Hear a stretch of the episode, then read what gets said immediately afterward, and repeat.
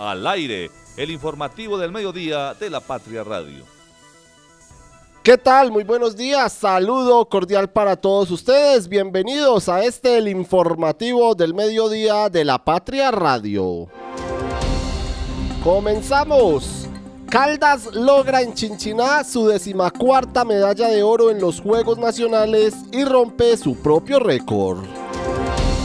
Asociación de Ganaderos de Anserma Caldas recibió un motocultor. Habrá caravana en la Avenida Santander por la eliminación de la violencia contra la mujer. Y hubo foro esta mañana en la Universidad Autónoma por la conformación del área metropolitana.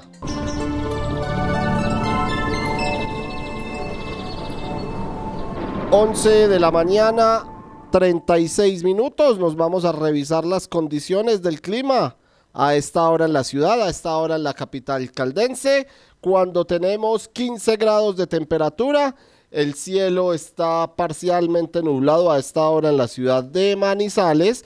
El cielo eh, por ahora no se avisoran lluvias, inclusive en algún momento de la mañana salió el sol, luego volvió a llegar la neblina y se espera algunas eh, lluvias o tormentas dispersas después de la una de la tarde en la capital caldense que se extenderían hasta horas de la noche cuando ya habría algunas lluvias, pero ya finalizando la noche por ahora parece que el cielo, el clima, la temperatura continuarán con tranquilidad en la ciudad de Manizales. Ese es el, el, el clima a esta hora en la capital caldense cuando tenemos 19 grados de temperatura.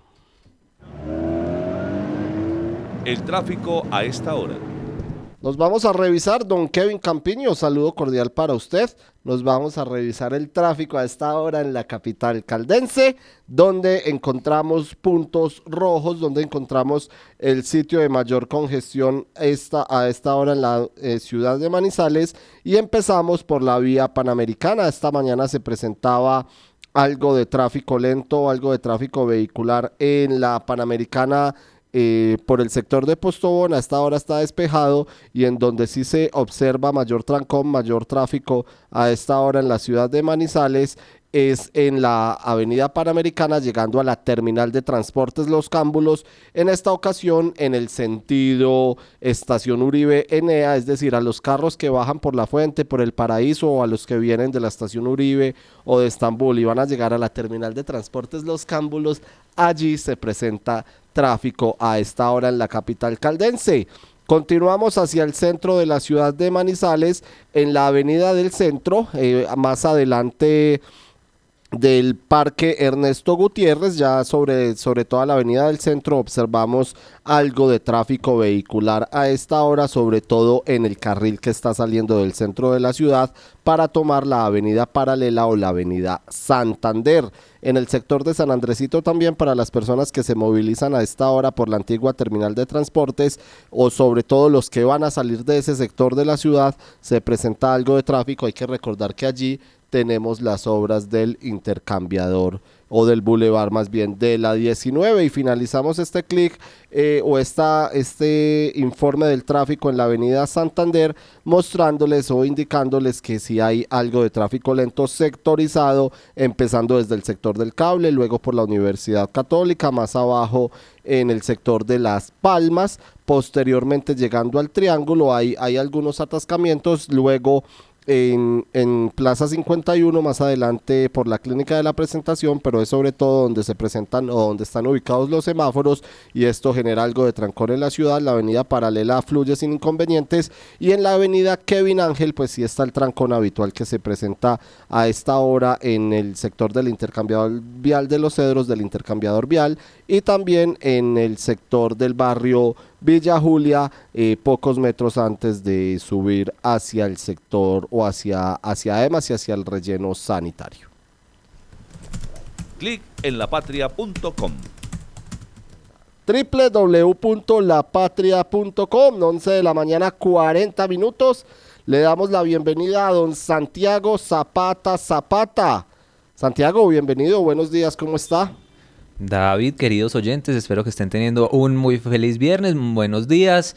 Eh, bienvenidos a este clic en lapatria.com del informativo del mediodía de La Patria Radio. ¿Qué tenemos hoy en lapatria.com? Comenzamos, eh, David, con eh, una noticia que está abriendo nuestra página web lapatria.com con el último oro que acaba de ganar el departamento de Caldas en los Juegos Nacionales y con el cual logró ya superar su récord de medallerías en la historia, en la participación histórica de los Juegos Deportivos Nacionales de Colombia. Ya tiene 14 oros Colombia, eh, Caldas, perdón, en estos Juegos Nacionales de la mano del último que obtuvo la nadadora manizaleña Natalia Sánchez en Chinchina. Más adelante tendremos más detalles sobre esta positiva, muy positiva noticia para el departamento de Así es, en la sección deportiva les ampliaremos un poco más del oro que consiguió Natalia Sánchez, que esperemos que no sea el último para el departamento de Caldas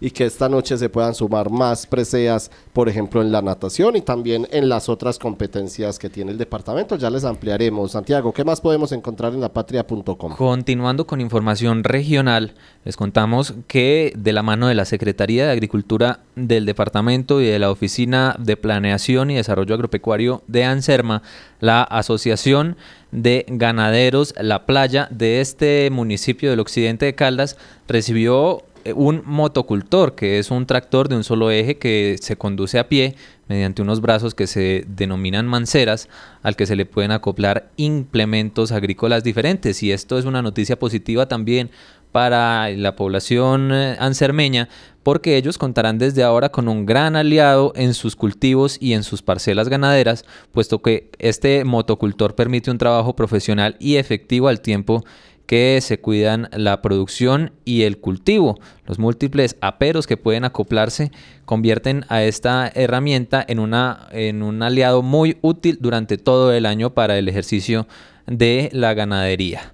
También continuando ya con información local, pasamos a que eh, en la avenida Santander de aquí de Manizales se tendrán unos cierres viales durante la tarde de este viernes por una caravana convocada por la alcaldía de Manizales en conmemoración eh, del Día Internacional de la Eliminación de la Violencia contra las Mujeres, que está programada desde la una y media de la tarde desde el sector del Parque de la Mujer, allí en la Avenida Santander, hasta el Parque Ernesto Gutiérrez, en la calzada que se dirige hacia el centro de la ciudad. Esta manifestación eh, está autorizada hasta las cuatro y media de la tarde y a las cuatro y media se reunirán o se concentrarán los eh, participantes de esta caravana en el Parque Ernesto Gutiérrez, donde realizarán diversas actividades y por supuesto la Secretaría de Movilidad y las autoridades de aquí de la ciudad recomiendan a los conductores tomar vías alternas como la avenida paralela o la avenida Kevin Ángel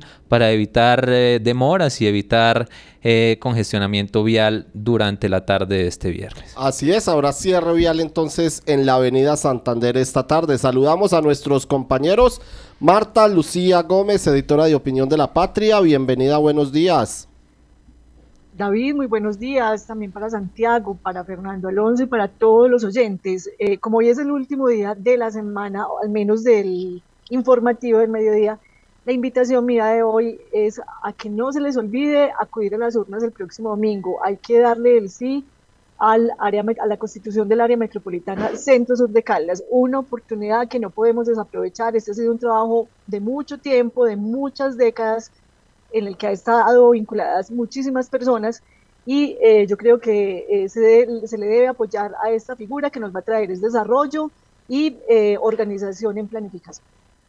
Saludamos también al editor de noticias de la patria, Fernando Alonso Ramírez. Fernando, ¿qué tal? Bienvenido, buenos días.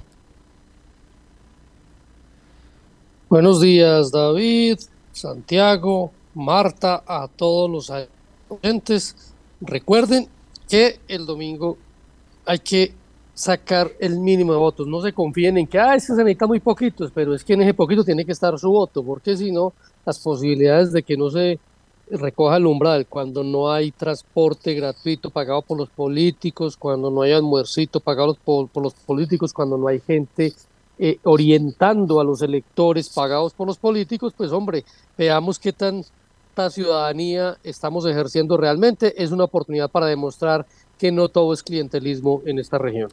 Así es, Fernando. Pues esta es una consulta, pero si me permite el término, creo que ahora sí veremos unas eh, elecciones debido a que los políticos no estarán poniendo el transporte, ni el tamal, ni el almuerzo para que las personas vayan a votar, sino que, como dice usted, no habrá clientelismo para que las personas acudan y lo harán por iniciativa propia. Santiago, ¿qué más podemos encontrar en lapatria.com? También tenemos, David y Oyentes, una información relacionada con el eje cafetero, una noticia judicial. Es que personal de la seccional de Carabineros y Protección Ambiental del Departamento de Policía de Risaralda acudió al llamado de la comunidad sobre un posible caso de maltrato animal en la finca Uruguay, ubicada en la vereda Volcanes, zona rural del municipio de Santa Rosa de Cabal, allí en Risaralda. Una vez llegaron los uniformados al lugar indicado, evidenciaron eh, a un hombre que eh, eh, capturaron en flagrancia, un hombre de 32 años, natural de Cúcuta, conocido como alias Come Perros, quien efectivamente, como lo advierte su alias, estaba descuartizando a un perro utilizando un machete y un cuchillo. El capturado presenta anotaciones judiciales por hurto a personas en el 2013 en Pereira y estaba cumpliendo una medida de detención domiciliaria y otra por maltrato animal también en Santa Rosa de Cabal. Se legalizó la captura, pero el juez lo dejó libre. Esta es una noticia que pueden encontrar en lapatria.com relacionada con el maltrato animal en el cercano municipio risaraldense de Santa Rosa de Cabal. Y finalizamos, Santiago, en lapatria.com. ¿Qué más podemos encontrar? ¿Con qué se pueden informar los oyentes a esta hora? También una noticia deportiva, esta vez no relacionada con los Juegos Nacionales, como lo habíamos anunciado ayer, el Once Caldas ya empieza a dar a conocer los nuevos nombres de los jugadores que integrarán la, la plantilla del Club Blanco para la próxima temporada del 2024. Ayer anunciábamos la llegada del lateral izquierdo Mauricio Castaño al Once Caldas y hoy, esta mañana, el equipo anunció mediante sus redes sociales el segundo fichaje de la temporada. En este caso es James Aguirre, arquero que llega proveniente del Atlético Bucaramanga, equipo en el que ha militado durante toda su carrera. Durante 13 años estuvo en el equipo santandereano.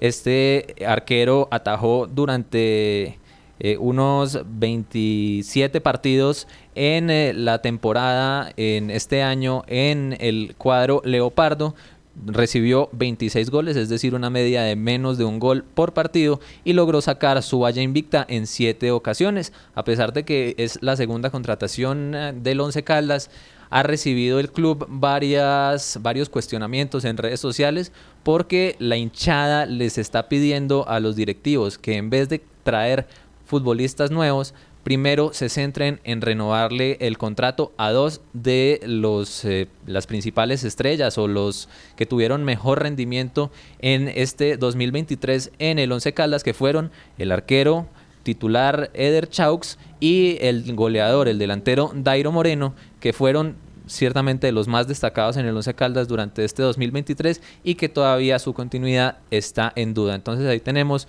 el segundo fichaje del Once Caldas eh, para el 2024, el portero James Aguirre, y esperando a ver qué sucede con eh, Eder Chaux, con Dairo Moreno y con los nuevos fichajes del Once Caldas. Así es, Santiago, finalmente el sondeo en lapatria.com, ¿cuál es la pregunta que hay hasta ahora para todas las personas? Ah, directamente voy a preguntarles a mis compañeros por el sondeo. Empezamos con Marta. Marta, ¿usted cree que durante la actual alcaldía de Manizales ha aumentado la invasión del espacio público en la ciudad?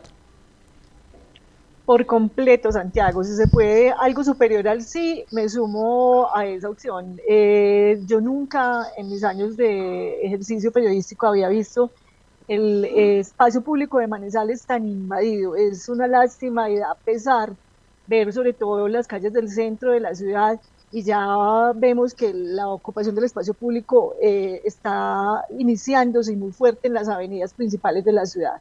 Aquí parece que no hay control, no hay planes, no hay políticas, eh, están las, los decretos, pero nadie los aplica, ni hay controles y se permite abiertamente la ocupación del espacio público como quiera, en la dimensión que quieran y a la hora que quieran, y eso no puede seguir pasando.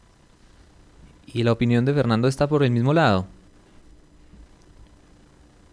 Obvio, sí. No, es que es evidente. No hay nada. no, lo que se diga en eso es redundante. Es realmente absurdo lo que ha pasado eh, en la ciudad, o sea, lugares completamente invadidos, andenes donde no se puede caminar, eh, y no se hicieron completar, co- cumplir las normas, porque aquí hay personas que tienen un derecho al trabajo, pero pues eso también está regulado, no es que cualquiera puede montar un chiringuito de le antoje, y eso definitivamente en esta alcaldía, pues la autoridad en esta alcaldía no fue precisamente lo que brillara.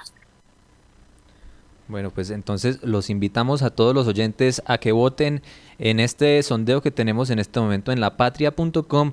Cree que durante la actual alcaldía de Manizales ha aumentado la invasión del espacio público en la ciudad. El 94,45% nos dice que sí, una opinión casi que unánime, muy mayoritaria. Y el 7,55% nos dice que no. Invitados entonces a votar en este sondeo en lapatria.com y a conocer todos los detalles de estas noticias que rápidamente relatamos en este clic y por supuesto del resto de noticias que se hablarán durante esta emisión del informativo del mediodía de la Patria Radio y de los acontecimientos importantes de Manizales, Caldas, Colombia y el mundo. Este clic acaba de lograr que el día dure un poco más. Nuestra energía conecta los retos con soluciones energéticas para toda Colombia. Somos Gensa. Energía que conecta. Cotraman, una empresa al servicio del Oriente de Caldas. Viaje siempre con nosotros a Manzanares, Samaná, Bolivia, Pensilvania, Marquetalia, Marulanda y La Dorada. Informes al 312-260-0698. Recuerde que usted también puede acceder a los servicios del Hospital Santa Sofía de manera particular y con las tarifas más económicas de la región. Consulta con especialistas a 64.500 pesos y consulta con subespecialistas a 129.000 pesos. Mayor información 887-9200 extensión 752. Desde el 2 de octubre del 2023 hasta el 16 de febrero del 2024, ven, compra y participa en el sorteo del vehículo Renault Kwid 2024. Aplican condiciones y restricciones. Cable Plaza, un encuentro, una experiencia. Plásticos de Occidente, líder en fibras, cortinas para baño, suncho y grapa plástica, plásticos hasta de 10 metros de ancho, bolsas plásticas y de papel con o sin impresión, desechables plásticos y de cartón. Encuéntranos en la carrera 17, número 1931. Servicio a domicilio 883-4084 o 884-9181. Somos fabricantes. ¿Te gusta el arte? Desde el 15 de noviembre, las puertas de la Secretaría de Cultura estarán abiertas con el proyecto Caldas Cultura en Movimiento para que conozcas las obras de los 10 artistas caldenses seleccionados. Estaremos en exposición hasta el 30 de noviembre. Caldas Cultura en Movimiento es el proyecto que visibiliza obras inéditas de los artistas. Proyecto de la Secretaría de Desarrollo, Empleo e Innovación de la Gobernación de Caldas, Jacobi Caldas. ¿Sabes qué sucede con el deporte, la economía, la política, el entretenimiento de Manizales, Caldas y el país? Suscríbete a La Patria Impresa tres meses por solo 92 mil pesos o a La Patria Digital por un año por solo 89 mil pesos. Y entérate de todo lo que pasa dentro y fuera de tu ciudad con La Patria, el periódico de casa. Informes 893-2880. Conectar personas con soluciones energéticas es la idea que mueve a Gensa, una empresa con más de 400 colaboradores que trabajan por brindarle energía a su país. Somos Gensa, energía que conecta. El área de imagenología del Hospital Santa Sofía es la más completa de la región. Rayos X, tomografía, resonancia cardíaca, balón intragástrico, mamografía y los nuevos servicios, cápsula endoscópica y prueba de aliento para detección del Helicobacter pylori. Información 887-9200. Los deportes. Juntos es mejor, solo corazón. Oh, oh, oh, oh, oh, oh.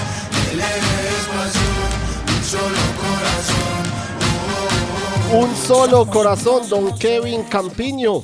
Y eso es en lo que está unido el departamento de Caldas en este viernes que obtuvo en Chinchiná, en el Centro Internacional de Aguas Abiertas, en el lago Cameguadua, la medalla 14 para el departamento de Caldas y ya superó su propio récord histórico que estaba en 13 medallas de oro. Ya les vamos a decir cuántas tiene el departamento. Esta mañana la manizaleña Natalia Sánchez le dio a Caldas su medalla de oro número 14 en los 22 segundos Juegos Deportivos Nacionales del Eje Cafetero 2023. Ella lo hizo, como les decimos, en el Centro Internacional de Aguas Abiertas del lago Cameguadua en Chinchiná al ganar la competencia de los 3.000 metros vialetas, o sea, 3 kilómetros.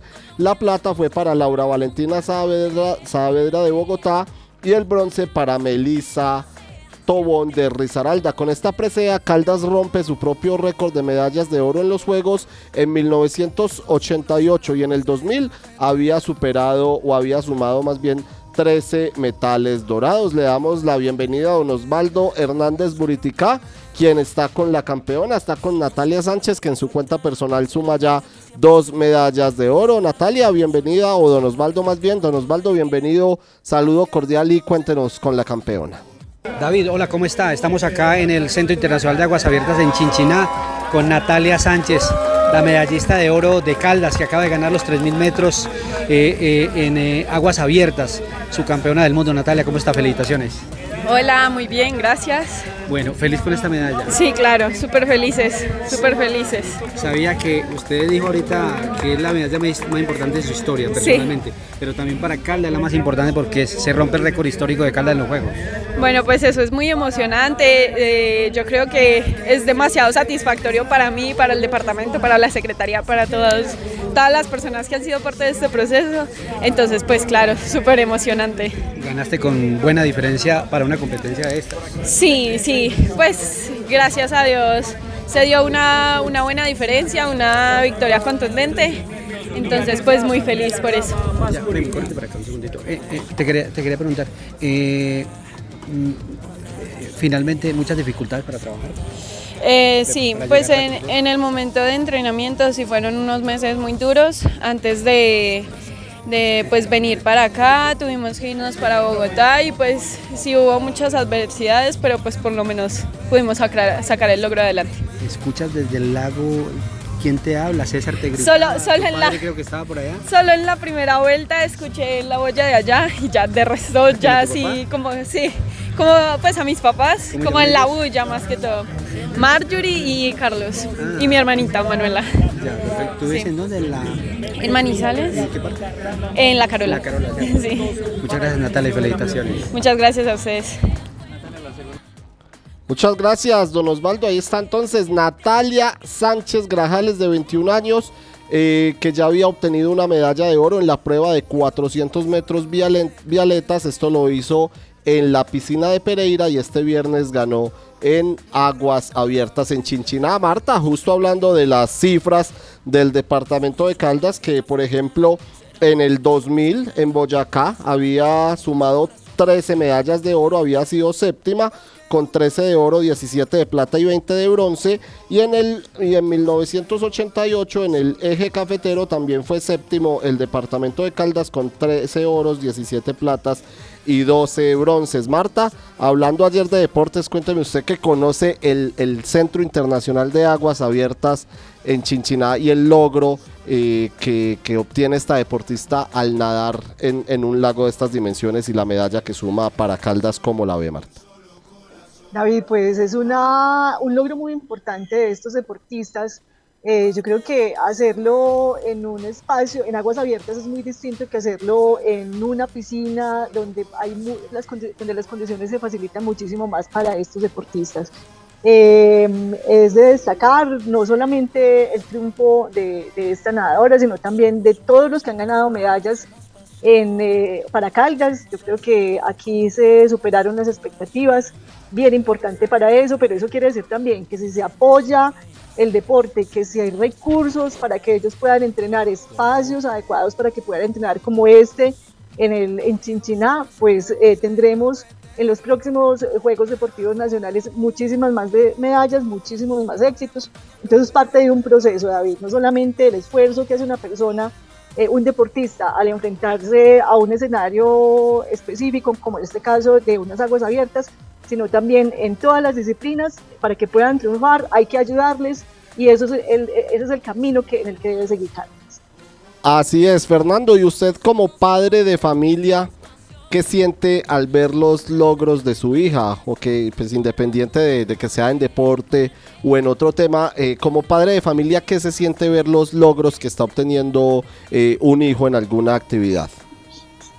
Eh, no, pues eso, eso no se puede escribir, David, y menos en deportes, porque es que cuando un campeón eh, logra esto, cuando un deportista logra esto, esto es un esfuerzo familiar impresionante. La mayoría de las veces son sacrificios de fines de semana, de madrugones, de tener que llevar a, a- a todas partes a competir, porque para que sean competitivos hay que llevarlos a foguearse y demás. Entonces yo creo que siempre detrás de un campeón hay toda una, una cantidad de gente eh, apoyando ese proceso y eso es muy importante resaltarlo, David, porque en este mundo eh, de tanto individualismo que se proyecta, que se dice, pues yo soy, yo pude, no, siempre estamos parados sobre hombros de mucha gente que, que viene de atrás, generaciones enteras muchas veces.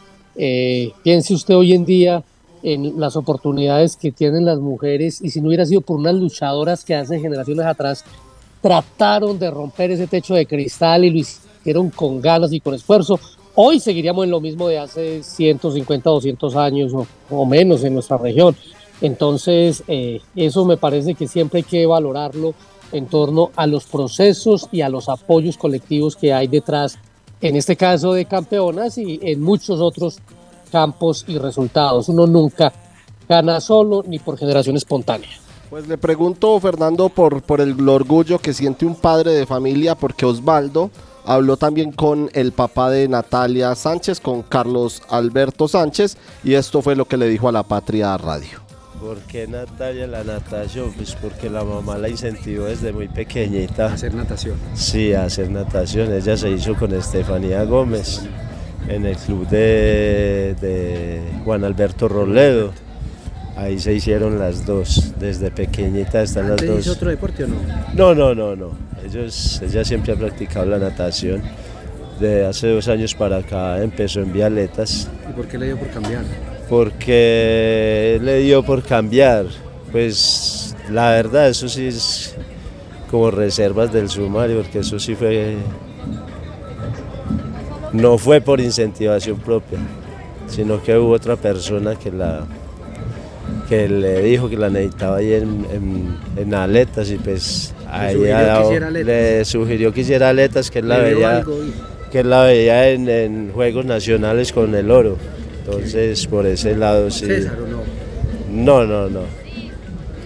Es, no, pues, es que yo- no, no me atrevo a decir nombres porque maluco. Sí, sí, sí. No me atrevo a decir nombres porque significa maluco. Pero, para usted, hermano, eso ya es un orgullo.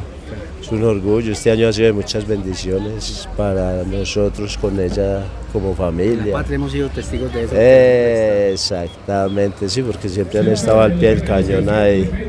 Ella me dijo que, le, es escuchó su voz allá en la curva. Ah, claro, no, pues es que allá, allá yo, yo siempre, vea, Siempre desde. Pereira vengo así. Antes me tocó hacerme inyectar porque hoy vea, casi no puedo venir, pero ya, dando gracias a Dios, hoy pudimos estar con ella, acompañarla en este logro tan importante. Pues aquí en Colombia sí, estuvimos en los suramericanos en Santa Marta y hemos estado pues como todo en el proceso. Nosotros siempre hemos sido ahí como la base, la base para que no desista. Muchas gracias. Hombre, con mucho gusto. 12 del día 4 minutos y finalizamos este bloque deportivo. Bueno, recordándoles que, como le decía a Santiago, hoy hay natación en Pereira. También a esta hora se desarrollan las competencias de levantamiento de pesas, dos deportes en los que hay aspiraciones de medallas para Caldas. Asimismo, el esgrima por equipos en el Coliseo de la Universidad de Caldas. Y mañana será la clausura de los Juegos Nacionales en la Plaza de Bolívar de la capital caldense. La clausura de esta de vigésimo segunda edición se desarrollará mañana en la Plaza de Bolívar a las 7 de la noche Estarán en el acto, eh, por supuesto, los deportistas, los voluntarios. Además, se tendrá la presencia de los alcaldes, gobernadores, secretarios del deporte, jefes de misión y eh, se espera también la presencia de la ministra del Deporte, Astrid Viviana Rodríguez. Y como show central de la noche estará el grupo Pasa a bordo, las puertas para quienes quieran asistir se abrirán desde las 5 de la tarde. A esta hora también eh, se desarrolla en Manizales el Lepifex, esto es para aprender sobre mariposas y polillas. Nuestro compañero Nicolás Agudelo se fue para allí para la, porque Manizales es la sede del primer festival sobre mariposas y polillas Lepifex. La actividad comenzó el martes con un taller sobre lepidópteros en la Universidad de Caldas y una jornada de observación de polillas en el monumento a los colonizadores. Hoy desde las 8 de la mañana hasta las 6 de la tarde el evento central se realiza en el campus deportivo de la Universidad Católica de Manizales y le damos la bienvenida a Nicolás Agudelo, quien se encuentra a esta hora desde la Universidad Católica de Manizales. En este preciso momento, en el complejo deportivo de la Universidad Católica de Manizales, se están llevando a cabo las primeras actividades del LepiFest, un evento dedicado a la concientización sobre las polillas y las mariposas y su diversidad en Manizales y en Colombia en general. Los invitamos a todos a que se acerquen al complejo deportivo de la Universidad Católica de Manizales, puesto que hasta las 6 de la tarde se llevará a cabo este evento. El día de mañana, 25 de noviembre, se harán actividades referentes al mismo evento en el Parque de los Yarumos para que se acerquen, para que se antojen, para que vengan con toda la familia y vean todas las muestras que tienen acerca de los lepidópteros. Nicolás también habló con algunos de los asistentes a, a este evento, vamos a escucharlos. Tina Torti, tengo 23 años. ¿Sos argentina? Sí, soy Hace argentina. poquito estudié allá. Soy argentina. ¿De qué parte? Del centro del país, de San Luis. De San Luis. ¿Viniste a estudiar? Estoy de intercambio en la Universidad de Caldas, en, el ¿De programa de biología. Ah, Em, ¿Estás estudiando en este momento biología, me dijiste? Sí. Ok. ¿Qué te parece el evento? ¿Qué te ha gustado? Me parece súper interesante. Yo en Argentina ya trabajo con, con lepidópteros, entonces venir acá que hay tanta diversidad, tanto, tantas mariposas y tantas polillas para ver y que tengan un evento donde la población en general lo pueda ver y eso salga del laboratorio, que es usualmente el problema que tenemos, me parece súper interesante. ¿Has aprendido algo el día de hoy sobre? Sí, muchísimo porque bueno, lo que yo sabía es casi exclusivamente del ámbito académico y acá hay charlas de educación ambiental o esta, por ejemplo de las mariposas en el cine que me parece muy interesante para que la población se acerque también a lo que es nuestro trabajo. Y por último, ¿qué te gusta de las mariposas? Mí algo que puedas sí, destacar. sí, a mí los insectos en general me gustan mucho, me parecen muy interesantes, pero particularmente de las mariposas si uno lo lleva un poco más a, a lo filosófico, si se quiere, ese proceso de, de transformación, de vivir en lugares tan diferentes y en el caso de las zonas donde vivo yo, de vivir en lugares tan hostiles para otros insectos, me parece que, que tiene un significado muy, muy bonito y esa transformación tan linda que tienen es lo más lindo para mí. Jesús Vélez. ¿Cuántos años tiene? Mm, 75. ¿Qué le pareció el evento? ¿Qué le gustó? A eh, me gustó todo lo- el, el evento pues en la parte científica muy completo, la gente pues con, con mucha eh, retentiva, con muy buena asistencia. La, la parte donde destacan el arte de las mariposas pues eh, es toda una novedad, no, no sabía que había fotografía, que María, la compañera de Cristóbal, había hecho tan buena exposición y, y de resto pues mm, no tenía conocimiento de muchas ponencias que se dieron ahí en, en la sala. ¿Listo? ¿Y qué le gusta de las mariposas? A mí lo que más me gusta, pues lo que siempre me ha traído, pues uno se fija en primer lugar es por la belleza, pero en segundo lugar, pues lo, lo que me- más me atrae a mí es conocerlas muy, muy a fondo, muy en sus ciclos, muy como polinizadoras, muy con, el, con la relación que tenga con las aves, porque todas pues tienen orugas en su ciclo biológico, entonces saber qué aves son las que las consumen, de, cuáles depende. Y cuáles plantas, árboles están in- eh, eh, eh, están íntimamente relacionadas con las mariposas para saber sobre la conservación de, de- de esas plantas. Listo, eso sería todo. Entonces, la foto. La voz del día.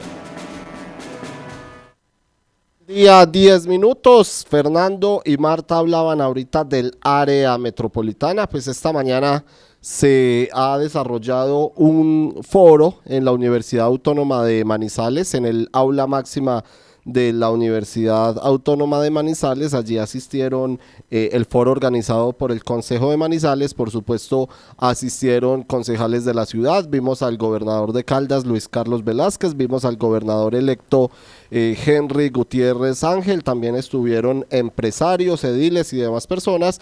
Y antes de ir con nuestros compañeros, vamos a escuchar a José Fernando Olarte. Es docente de la eh, Universidad Autónoma de Manizales. También fue secretario en la alcaldía de Jorge Eduardo Rojas. Y vamos a escuchar algo de la exposición. Y por supuesto, nos los explica acá en La Patria Radio. El, área metropolitana e- es una figura asociativa, ¿cierto? que le da una legalidad a un entendimiento al que lleguen a acordar eh, los dirigentes eh, de, un territorio en un momento dado. Y la ventaja que tendría es eso, que logramos como ciudadanos participar en el establecimiento de unos acuerdos que nos va a generar beneficio en la medida en que ellos se imponen eh, desde el área metropolitana a los municipios, entendiendo que hay un beneficio para todos en esas decisiones. Usted ahorita eh, mostraba una, una gráfica en cuanto a desplazamientos. ¿Nos puede re- resumir o hablar un poquito de ella, de cómo se está moviendo el centro sur? Vale, lo, lo- lo que muestra es que efectivamente hay, hay- hay una fluctuación de personas eh, diaria, eh, del día a día, eh, que, vienen a Manizales o van de Manizales hacia los municipios o de los municipios entre ellos mismos muy fuerte, hay por ejemplo la relación Chinchiná-Palestina, eh, a desarrollar sus actividades cotidianas. Y lo que muestra es que somos un territorio eh, que está finalmente eh, conectado y unido en su prestación y en su oferta de bienes y servicios y que la movilidad lo que refleja es donde estamos buscando esa satisfacción de bienes y servicios eh, que como ciudadanos demandamos o requerimos. Bueno, se habla mucho de, de un aeropuerto, de un sistema integrado, pero ¿cuáles serían esos hechos metropolitanos a los que se enfrentaría esa área metropolitana para obviamente mejorar económica y socialmente como región? No, digamos que el, el hecho metropolitano eh, está configurado por esas relaciones que se dan de, de- de oferta de bienes y servicios. E- ese, ese es el hecho metropolitano en sí. Lo que sucede son desarrollos de infraestructuras para favorecer ese hecho metropolitano, para que las personas que vivimos en esta región sigamos pensando que aquí hay una buena calidad de vida. Entonces, ¿por, qué nos sentimos bien en un espacio como Manizales, como Villa María, como Chinchiná? Porque aún tenemos posibilidades de decir que vamos a almorzar a la casa o que tenemos posibilidades de decir que un trayecto y un recorrido en vehículo no nos está demorando más de 40, 45 minutos en el caso más extremo. Entonces e- esas condiciones para poderlas seguir garantizando, para poder seguir teniendo eso en un referente, pues requieren que nos articulemos porque cada vez son más las personas que están en Manizales en el día y duermen en Villa María o que están trabajando en Chinchiná pero duermen en Manizales o lo propio con Neira o lo propio entre Palestina y Chinchiná que hay una relación fuerte de ese tipo. Entonces, el poder garantizar esa condición, esa calidad de vida requiere infraestructuras. Y aparece una infraestructura como el aeropuerto que conecta la región con el mundo, pero aparece una infraestructura como los anillos viales de la subregión centro-sur, o aparecen temas tan importantes como los servicios públicos, que garantizan y apoyan ese proceso. Pero también temas que están evidentes, como el tema de la prestación de bienes y servicios ambientales. También en su intervención nos, nos hablaba del, del uso del suelo en los municipios y en otra parte habló de Villa María que estaba en, en un tránsito que los otros municipios ya tenían. ¿Nos puede ampliar un poquito? ¿Nos puede explicar cómo es ese, ese Sí, tema? eh, Manizales y Villa María tienen unas condiciones muy particulares de tener un- un alto número de hectáreas en suelo de protección. Eso lo que hace es que tengan también una relación más alta de su condición urbana frente a lo rural, pero también tienen la condición de ser, de, concentrar, y esto sí pues, por razones históricas, una población que ha venido creciendo y que por tendencias globales es donde se va a presentar un crecimiento con una dificultad de suelos. Y es que como, no, como esos suelos son de protección, no los podemos seguir ocupando, entonces estamos buscando suelo. ¿A dónde pareciera que se está buscando el suelo? Hacia Chinchiná. Están los planes de expansión que tiene la ciudad, están los propios planes de expansión de Chinchiná, entonces van a entrar a ser un complemento en eso que se llama el mercado del suelo. Y, es hacia donde está transitando entonces también Chinchiná, a entrar a ser parte de una aglomeración que ya conforman hoy Manizales y Villa María, que es clara, evidente, estamos conurbados, en, el, en el cuestión de 5 o 6 años vamos a tener ya conurbaciones con Chinchiná y Chinchiná va a ser parte también de una aglomeración urbana, por lo menos en, en- en ese punto de la cabecera. Pues Marta, escuchábamos a José Fernando Olarte, él es eh, docente también de la Universidad Autónoma de Manizales, un poco de la explicación y el panorama que él tiene eh, del área metropolitana, algo de la exposición que tuvo esta mañana en la Universidad Autónoma, Marta. David, sí, yo creo que José Fernando Larte toca un punto muy importante y que pues que quizá poco se ha abordado en este tema del área metropolitana y es la conurbación que ya existe, eh, por ejemplo, con el municipio de Villa María, eh, que son esos eh, hechos que nos acercan y hacen tan casi imperceptibles las diferencias entre un municipio y otro, de la cercanía que tenemos frente a algunas cosas como las vías, las viviendas eh, y otros hechos que nos acercan demasiado a Villa María. Muchas personas decían, eh, o muchos ex- expertos han dicho, eh, hay quienes pueden venir a Manizales, estar en el sector de los cámbulos y no saber si están en Manizales o ya están entrando a Villa María o al contrario, por esa cercanía. Entonces, aquí es eh, visiblemente hay eh, unos hechos que nos están llevando a tomar decisiones y acudir a alguna figura para resolver los problemas que están generando esa conurbación. Eh, está ocurriendo hoy con Villa María, ya lo decía José Fernando Larte, en cuatro o cinco años va a estar ocurriendo lo mismo con Chinchiná. Ya vemos que se está extendiendo a lo largo de la eh, antigua vía Chinchiná restaurantes y una cantidad de servicios que nos empiezan a conectar con este municipio fuera de las empresas y otras cosas que se están estableciendo sobre esta vía y nos acercan y nos acercarán ya en cuatro o cinco años, nos dice él como experto, tendremos esa conurbación allí que también va a ser necesario entrar a resolver los problemas que se generen, no solo los de movilidad, los viales, eh, eh, en cuanto a infraestructura vial, sino otro tipo de situaciones que esto va a tener. Qué bueno que tengamos el próximo domingo ya un área eh, metropolitana constituida que va a permitir eh, entrar a pensar qué es lo que requerimos, resolver cómo lo vamos a resolver y cómo se quiere aportar a esa solución de esos problemas. Entonces, bien importante eh, abordar ese tema de la conurbación que también eh, continuará hacia los otros municipios. Como es Palestina eh, y también con, con eh, Neira, que cada vez está más cerca de nosotros.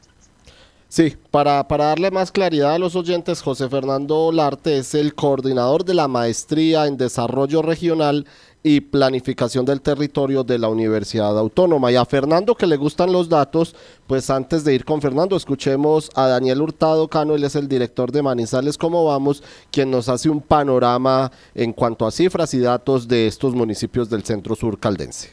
Bueno, lo que tenemos son datos y, por ejemplo, tendríamos que empezar por uno.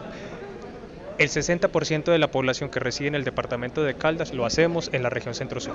Es decir, prácticamente 6 de cada 10 vivimos en la región centro-sur. Eso nos está diciendo que aquí, precisamente en esta subregión, se encuentra gran parte del dinamismo poblacional de todo nuestro territorio. Dos, obviamente tiene presencia la ciudad de Manizales como capital, pero con los demás municipios y esta concentración poblacional también nos está diciendo que es la subregión que más valor agregado está realizando o está contribuyendo en términos de la generación del Producto Interno Bruto local. Tres, hay otra característica también muy interesante, que si bien en Manizales en particular el comercio y la reparación de vehículos es el sector económico con mayor nivel de ocupación, algo similar sucede también en la región centro-sur, donde tiene quizás un poco más de fuerza la industria manufacturera. Es decir, hay tres sectores que están dinamizando sobre todo la región centro-sur. Comercio y reparación de vehículos, industria manufacturera y administración pública y por qué no también en temas asociados a educación. Hay otro tema también muy interesante asociado a la región centro-sur y tiene que ver, por ejemplo, con ejercicios relacionados, por ejemplo, con la pobreza. Nos están mostrando los indicadores más recientes que nos dio el DANE que el departamento como su totalidad y particularmente Manizales como área metropolitana, incluyendo Maniza- eh, el municipio de Villa María, tiene los indicadores más bajos de incidencia de pobreza monetaria y extrema. Es decir, no es que no los tenga, pero los tiene más bajos en el comparativo nacional y esto es positivo. Así que en la medida en que seamos capaces de pensarnos más más como región, probablemente se puedan pensar ejercicios de articulación que reduzcan aún más las tasas en los diferentes municipios. Si hablamos, por ejemplo, en términos, llamémoslo así, de otro indicador de educación, algo interesante que pasa en la región centro-sur es que los cinco municipios en su generalidad tienen coberturas educativas de básica y media por encima del 90%. Este es otro indicador que llama mucho la atención, teniendo claro que los retos sobre todo están en Manizales y en Villa María en términos de un indicador, por ejemplo, asociado de salud mental que debería llamarnos mucho la atención. Usualmente se dice que Manizales como capital del departamento concentra una de las tasas de suicidio más altas del país, lo cual ha sido cierto durante los últimos años, quizás un poco extraño en el año 2022 que tuvo una disminución significativa, pero también es un llamado de atención porque cuando en el caso del año 2021, que parece lejos pero no lo es, la tasa de suicidio que hubo en el municipio de Neira fue tres veces más alta que la del municipio de Manizales. Entonces creo que hay una posibilidad también de reconocer algunos temas asociados a salud mental que podrían ser también trabajados o reconocidos de manera más regional. Estos son algunos datos de algunos aspectos que pasan en nuestra región centro-sur y por supuesto que ya va a estar en la conciencia de cada una de las personas tomar decisiones en términos de cuál es la mejor forma de trabajar o no juntos. Lo Fernando, ahí escuchábamos a el director de Manizales Cómo Vamos, Daniel Hurtado, hablándonos un poco de, de, los datos comparativos y no entre los municipios, entre los cinco municipios del centro sur de Caldas. Mire, David, se lo voy a hablar como una persona nacida en un municipio y que tiene pues un sentido de pertenencia un poco exagerado, me dicen aquí a veces, por ese municipio. Eh, yo entiendo que a veces hay prevención de ciertos municipios en el sentido de que, ay, se van a llevar tal servicio, ay, se va, van a quitar tal cosa, pero al final lo que hay es unos problemas de poder y de egos cuando se trata de no eh, trabajar en colectivo. Hay que recordar que en ese consejo que se crea para administrar el área metropolitana, cada municipio tiene voto igual, participan los alcaldes y una representación de cada consejo. ¿Eso para qué sirve? Para que pese cada uno en lo que tiene que pensar. También que cada municipio, en caso de que crea que algo no le conviene, puede apartarse de la decisión mayoritaria. Pero claramente poder tomar decisiones conjuntas va a ayudar. ¿Por qué tenemos que tener un servicio de acueducto uno por uno si todas las empresas pueden sumar? Ah, entonces agua se va a comer a los demás.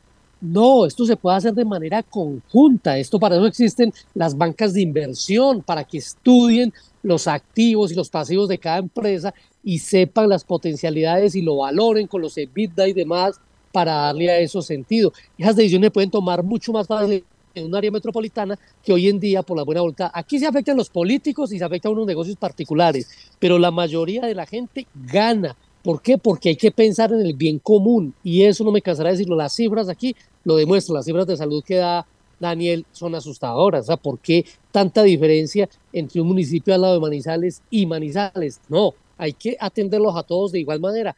Eso, y también hay que decirlo, David, esto no es que se votó el área metropolitana, todos votamos sí, y entonces ya el lunes todo cambió. No, no, no, no. Esto arranca todo un proceso que tiene que metérsele ganas, tiene que metérsele actitud política, iniciativa administrativa para que funcione.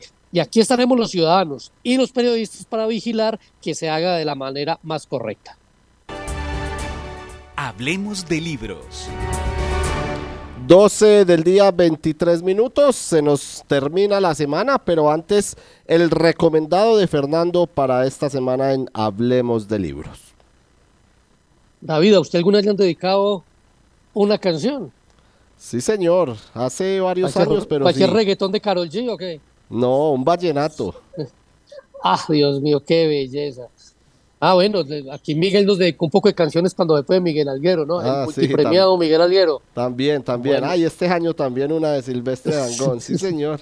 Oh, este muchacho, uy, es un hombre querido. No, le cuento que le dedico mi silencio, ¿no? Es el nuevo libro de Mario Vargas Llosa. Es la expresión de un cantante popular de música peruana, del vals peruano. Imagínese usted, ¿te ha escuchado esa canción que cantan tantas, tantos tríos, duetos? Eh, Ódiame, por piedad yo te lo pido. Sí, por supuesto. Pues me acabo de enterar que es peruana. Yo creía que era argentina, porque se la escuché, yo creo que los Visconti muchos años y a otros. otros la tenemos por colombiana, otros la tienen por ecuatoriana, y no, señores, es del vals peruano, ¿sí? Como La Flor de la Canela, por ejemplo, y como muchas otras canciones que forman parte de ese folclor popular ya latinoamericano, pero originadas en Perú. Y a eso se dedica Mario Vargas Llosa en esta novela, que hay que decirlo, no es su mejor novela, se nota que, o sea, es una novela que está bien, pero es que es Vargas Llosa, es un premio Nobel de literatura. El hombre que escribió La Casa Verde, que escribió eh, Conversación en la Catedral, que escribió La Fiesta del Chivo, y bueno, una cantidad de novelas que, que son pues realmente extraordinarias. Es una novela bien, una novela bien, y aprende uno mucho sobre el folclore peruano a través de las obsesiones de un protagonista que está obsesionado con que la música popular es la que puede unir los espíritus. Es una novela que se desarrolla por ahí cuando están atacando a Sendero Luminoso, un poco cuando está en la parte de ascenso Alberto Fujimori, pero todavía hay muchos problemas eh, de diferencias en Perú y eh, hacia eso va. Entonces es una novela de Mario Vargas Llosa que puede ser tal vez su penúltimo libro en vida, de acuerdo con lo que él mismo dice, porque dice que después de esta novela va con un ensayo sobre Jean-Paul Sartre y no escribirá más. Vamos a ver si es verdad. Pero eso le cuento, señor. Le dedico mi silencio, David. Supimos que... Muchas gracias, señor. Marta, ¿y usted qué supimos quiere dedicar el día de hoy? Eh, dedico este supimos, David, a, al, al citricultor del año. Escúcheme ahí por la pegada de lengua.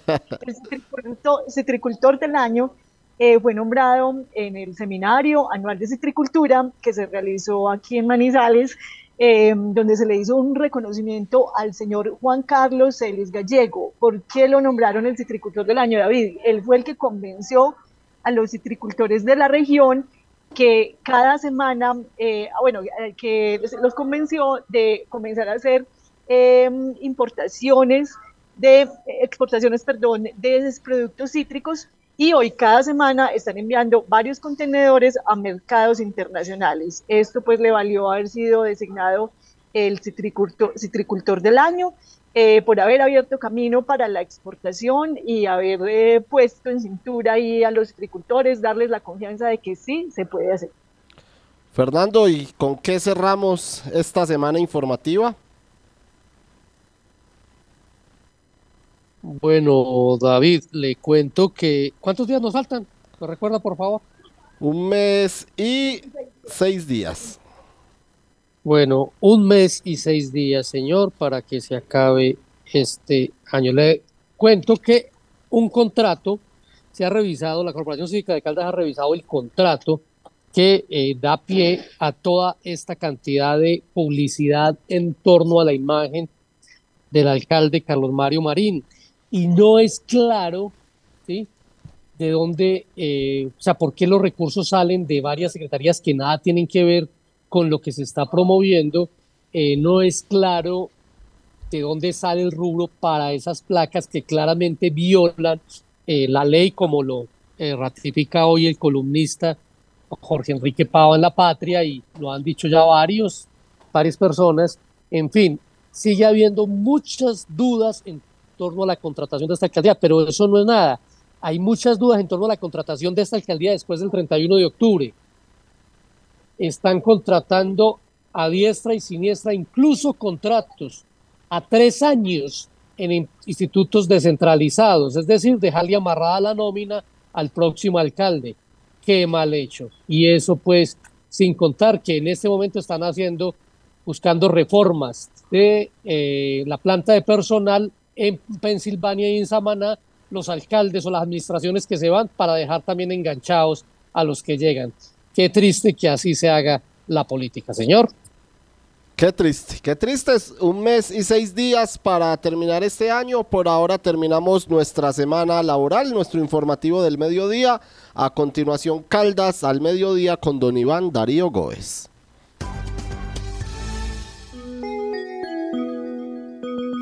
Desde Manizales, transmite Radio Cóndor, HJZF 1540 en la amplitud modulada.